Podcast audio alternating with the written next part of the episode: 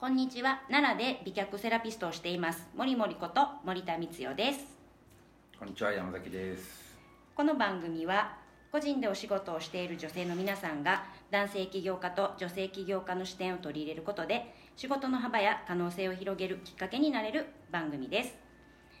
え今日のテーマは今日は、えーと、40代のセラピストの方から価格設定について質問ももらっているので、はい。ご紹介します。はい。先日仲間との話で出てきたことについて質問をさせてください。自分が提供するサービスに対して価格を決めるとき学んできた時間や費用のことを考えたりいいものだから低価格にしたくないと思いがちになるのですが自分の技術や経験値知名度を考えると葛藤が生まれます森森や山崎さんは価格を決めるときに何を基準に考えておられますか？駆け出しだった頃のお話もお願いします。っていうことです。はい。えまずじゃあ私駆け出しだった頃ね、うん。説明します。と私ね、えー、とヨガインストラクターの養成講座に15万ぐらいかな？払ってで、えー、とワンコインでレッスンを15年前ぐらいには始めてんね、うん。でその時になんか1000円っていうのがすごい私の中ではちょっともらうのが苦しいなっていうのがあって、はい。でなんかワンコインっていうのがちょっと素人っぽくって、うん、こんな駆け出しでも許してもらえるのかなっていうのがあって、うん。だからもらう自分の意識とみんなが払ってくれるのがぴったりきたのが500円やって、うん。で始めたのね。はい。っていうそういう価格設定の仕方をしてます。うんで山崎さんの場合は価格を決める時って、うん。えー、とここの人はね何を基準に考えておられますかっていうことなんですけど、うんうん。何を基準に考えてる？えっと、えー適当に決める。基本ね。まず。その、だからテストなんですよね。うん、うんそのその価格決めたものをうん。固定しないっていうことが大事で、うんうんうん。その最初はスタートをしても分かんないんやから、うんその正解かどうかお客さんから受けるかどうか自分が苦しいかどうかって分からないでしょ、う。ん。だからテストするんですよ。テストは何出すの？一回。ん。あのみんなに投げるの？うん。売ってみる？そうそう。うん。でそれで、えー安くしてうん。多く来すぎたら、うん。それは自分がしんどいし、うん。高くして来なかったらそれは価格設定間違えてるし。うん。で基本その自分がちょっと苦しいぐらいというか、うん。ちょっとこれしあの労働量多いかなぐらいな、えーそういう感じの価格帯で、えーお客さんが来てもらえるようなセッティングうん。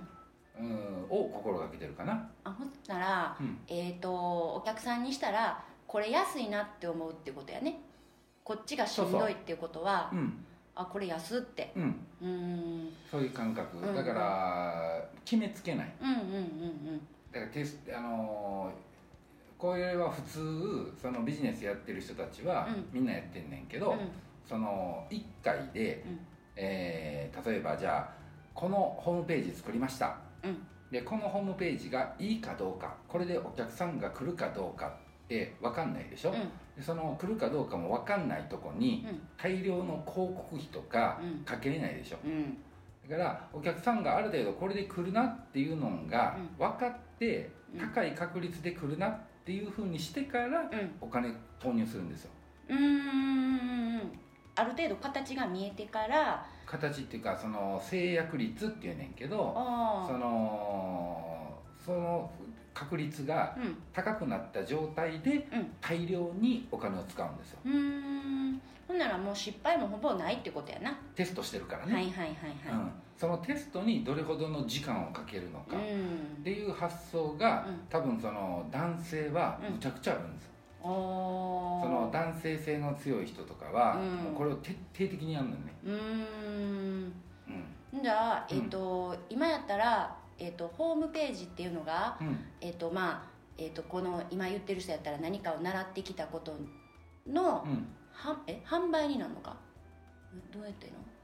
いや置き換えたいなと思って駆け出しの頃やからうん。うーんと自分がやってるものがいいっていうのがあって、うん。でそれをみんなに、えっと販売してみるときに、うん。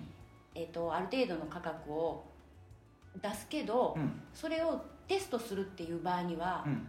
どんな形があるかなと思って。あそのそういうそのあれね普通のいわゆるセラピストの、うえっと、ホームページみたいなやつね、うんえっとまあ、それはそれでかそあのあまりにもうん。その不確定要素が多すぎて、うん。じゃあデザインが良くないから来ないのか、うん。価格設定が良くないから来ないのか、書いてある文章そのものが良くないから来ないのか、うん。それ原因が価格かどうか分かんないんですよね、うんうん。だから一個一個本当は全部テストしていくうーんまあでもそこをうん。女の人はやりやらなさすぎるから、あのーまあいろいろなんていうのかなあの一回決めて、うん。でそれで価格のことまた思ったら価格のことばっかり思いがちになるから、もっと他の面もうん。やっぱり見て、うん。うんで価格だけじゃないっていうことも考えとかなあかんね。そうそうそうそうそう、う。ん。それが価格がじゃあ安かったら来るのかと。うん。そのそれであすごく来てくれんねやったら、うん。あの価格をちょっと上げてもいいと思うけど、うん。そのそうじゃないところが原因で来ないかもしれないのよね、うん。だからあのきっかけってすごい大事だと思っててうん。お客さんがね来るきっかけ。うん。だからそれが例えば口頭でいいろいろ話せたらまだいいんだけど、うん。そうやってチラシとかホームページとかだけを見てうん。判断してもらう時に、うん。例えばレストランとかに置き換えたら、はい、そのメニューやったり価格やったり、そこがある程度あの妥当じゃないと、うん。あのなかなか初めてのレストランにめちゃくちゃ高いので、うん。お客様の声もない。うん。周りのなんかあのあのどういう感じだったって感想も聞いてない状況で、うん。なかなか行かれへんやんか。あ完全なる01 01やったとしたら。だそれやったらタダでめっちゃやったんちゃう？あのそのお金稼ぐよりも、うん。その辺やったら、うん。そのただっていうかもう500円ぐらいでも、その数やって、うん。その時お客様の声をもらって、うん。あこの人はプロなんだなって認識してもらってから、うん。その競合と同じようなうん。価格帯で勝負したらいいんじゃないかな、そう。私もそれほんまに思ううん。ね、あのーまあ自分のいい商品をうん。盾にうん。お客さん集めて、うん。でそれはもう本当にあのー商売というか利益はない。利益利益はないけど、うん。その自分の一番いいもので人を集めてで集めてからうん。もっと来たい人には正規価格とかうん。なんか言っていったらどうかなと思ってうん今言ってるのは多分人を集めるためのサービスとうん。でお金を稼ぐためのサービスっていうのをうん。2つ用意する。うん。でそれが全く同じ商品であっても、うん。初回限定とか、あのー誰か連れてきたらみたいな感じでうまく利用したらいいんかなって。うん。だから価格設定も本当に1個だけでこだわると、うん。ほんまにね今あの妥当な価格やってもそれで誰も来てくれへんかったら何もならへんからスタートアップやね。スタートアップだと思スタートアップやって何してもいいんですよ。もうそあのとりあえず何かやってみる。ううん。その何が正解かどうかなんうて、ん。そのやってる人でも分かれへんのに、うんうんうんうん。そのスタートアップの人が、うん。まあなんちゅうの？それが、えー顧客の要望とうん。合うような価格帯も多分設定できないんですよ、はいはいはいはい。なのでもうこれはもうとりあえずやってみてうんほんならだんだん経験積んだら、うん。勘っていうもんが働いてくるようになるからうんうん。そっからでいいんじゃないかな、うんうん。そしたら価格設定については、もうこれっていうふうに決めないで、うん。まあ、これもいろいろチャレンジしてみて。うん、そうそう。だからこれっていうのは決めて、うん。とりあえず出してみると。うんうんほんなら出してみてからなんかいろいろ感じることがあると思うね。それはわかる。あのね自分のあのメモにうん。書いてる数字と、うん。例えばブログに出して、うん。その自分でブログを見た時の感じって違うねやん。うん。なんていうんかな？まともになれるっていうんかな？うん。なんか紙で見てる時はあ安いかな高いかなとか自分もっとお金欲しいなと思うんやけどうん。客観視できるみたいでう、ん。ブログとかホームページの数字を見ると。うん。っていう風にしてでそれはまあ自分の店っていうか自分の教室やから、うん。自分がまあ店主みたいなもんやから、うん。自由に変えたらいいねんね。そうそうそうそう、うん。だからあのずっとこの価格にしなければいけないとか、うん。そういうなるからちょっと決めにくいかもしれないんだけど、うん。まあ、ちょっとフライヤーとかお金をかける場合にはね、うん。あのいきなり価格をね、うん。あの設定してたくさん吸ってしまうっていうのはもったいないかもしれないから、もうちょっと考えなあかんところやけど、うん。変えれる分にはもう全然変えていってねうん。やってみてもらったら。だからその辺がね、うん。どの辺を目指してるのかによるんですよ。うーんえっ、と自分の商売の規模ってこと？そうそう。うんうんうんうん。それが今言ってる話は、うん。そのしばらく、うんまあお小遣い稼げたらいいかなっていうお話やねん。ああでもうちょっと商売としてちゃんとやんねやったら、うん。今僕が言うたようなうん。ことを考えてやっていかへんと、うん。結局ずっと行き当たりばったりになっちゃうから、うん。あのー どういうのかな。自分の、えー成したいスケールやね、うん。こっから考えるといいかもしれへんね。うん。それやったらその場合もやっぱりあれやね、リサーチであのオマージュの順番やねなんかあの似たようなところがあってうん。そこと同じぐらいにしたいなとかそこよりも同じクオリティでうん。ちょっと安く価格設定してうん。お客さんがこっちになびいてもらうようにしようみたいな。まあそれも一個やけど、うん。例えば100万円稼ぎたいと。うん。じゃあ5000円という単価でやるんやったら、200人いるわけ。お人が。いる。じゃあ5000円で200人呼べんのかとうんかなりしんどいな。で呼ぶために何をすればいいのかと。うん。だからそうなったら目標設定が間違えているのか、うん。価格が間違えているのか、うん。その見込み客としている人数が間違えているのか、うん。まあどれかなんよ、あけどそのケツ決めへんかったら、うん。その式に当てはまらへんというか、うん。それはわかる。あのね、えっと、価格設定は、うん。例えばもうこの毎月10万円だけは最低でも必要やとかいうねうん。単位であっても、うん。私は私は立ててなかったから、うん。それを立てることで、うん。すごい自分がいろいろ変われてんやん。うん。計画性のないタイプの私でも、うんあのこれだけお金が必要やって決めた時に、うん。ある程度自分一人で計画が立てれてんね、うん。だからどっか女の人は、まあ、みんなかもどうか分からへんけど私はなんか女性ってやっぱり数字に弱いところがあってでしかも、まあ、稼げたらいいな稼がれへんかったら、まあ、あのまた今度頑張ろうみたいなちょっとふわっとしたところあるかもしれないのでうん。そういうタイプやったと思ってても私は数字は決めてしまった方がうん。計画立てやすいと思う。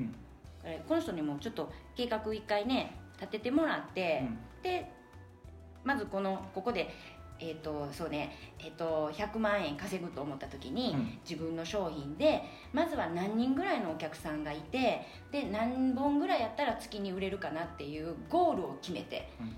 でそれに必要な人数は何人かと思った時にその人数が集まる商品として、えー、と体験会とかそういう無料のサービスとかをつけてうん。集客をするみたいな、うん。まずは集客の方に頑張って力を注ごう。そしてやがて稼げるようにしようみたいな計画を立てれたらどうかなと思うんですけどね。まあ言うたらねきりきりないんよ。うん。例えば、50万円の商品2人に買ってもらったらいいやん。そうやな。100万円稼ぐんやったら、うん。じゃあ50万円の商品を自分が売った時に2人来そうなのかどうかと、うん。来そうやと思うんやったらやったらいいし、うん。こうへんにやったらもっと下げないとうん。それはどうしようもないし、うん。みたいな感じでどうありたいのかによってそのどういうお客さんに来てほしいのかによって違うんですよ。もうスタートアップの時からうん。割とそこまであの個人でやるから。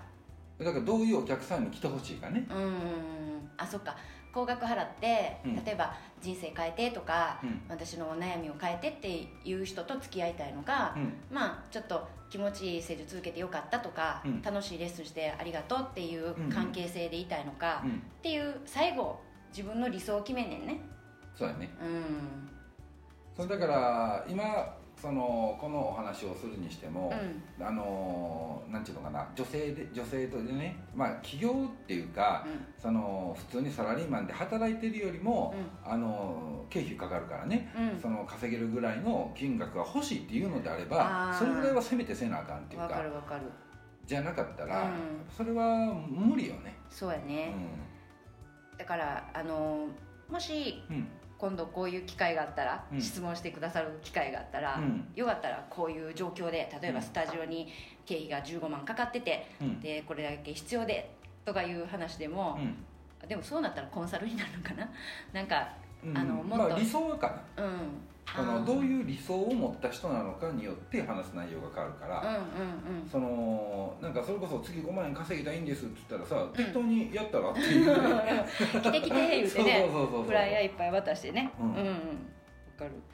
でしかもその理想も最初それで、まあ、例えば月5万で満足してうん。で次満足しなくなったら次のステップに変えていってもいいし、一一一番今どれぐらい欲しいのかっていうのを、うん。ちょっと自分の本心をちょっとまあ、探るじゃないけど。それ金額だけじゃないところね。うん。そのそのどういう世の中にしていきたいのかとかそういうのなしに、うん。その数字だけの話したらそれはそれでまた矛盾が起こるからね。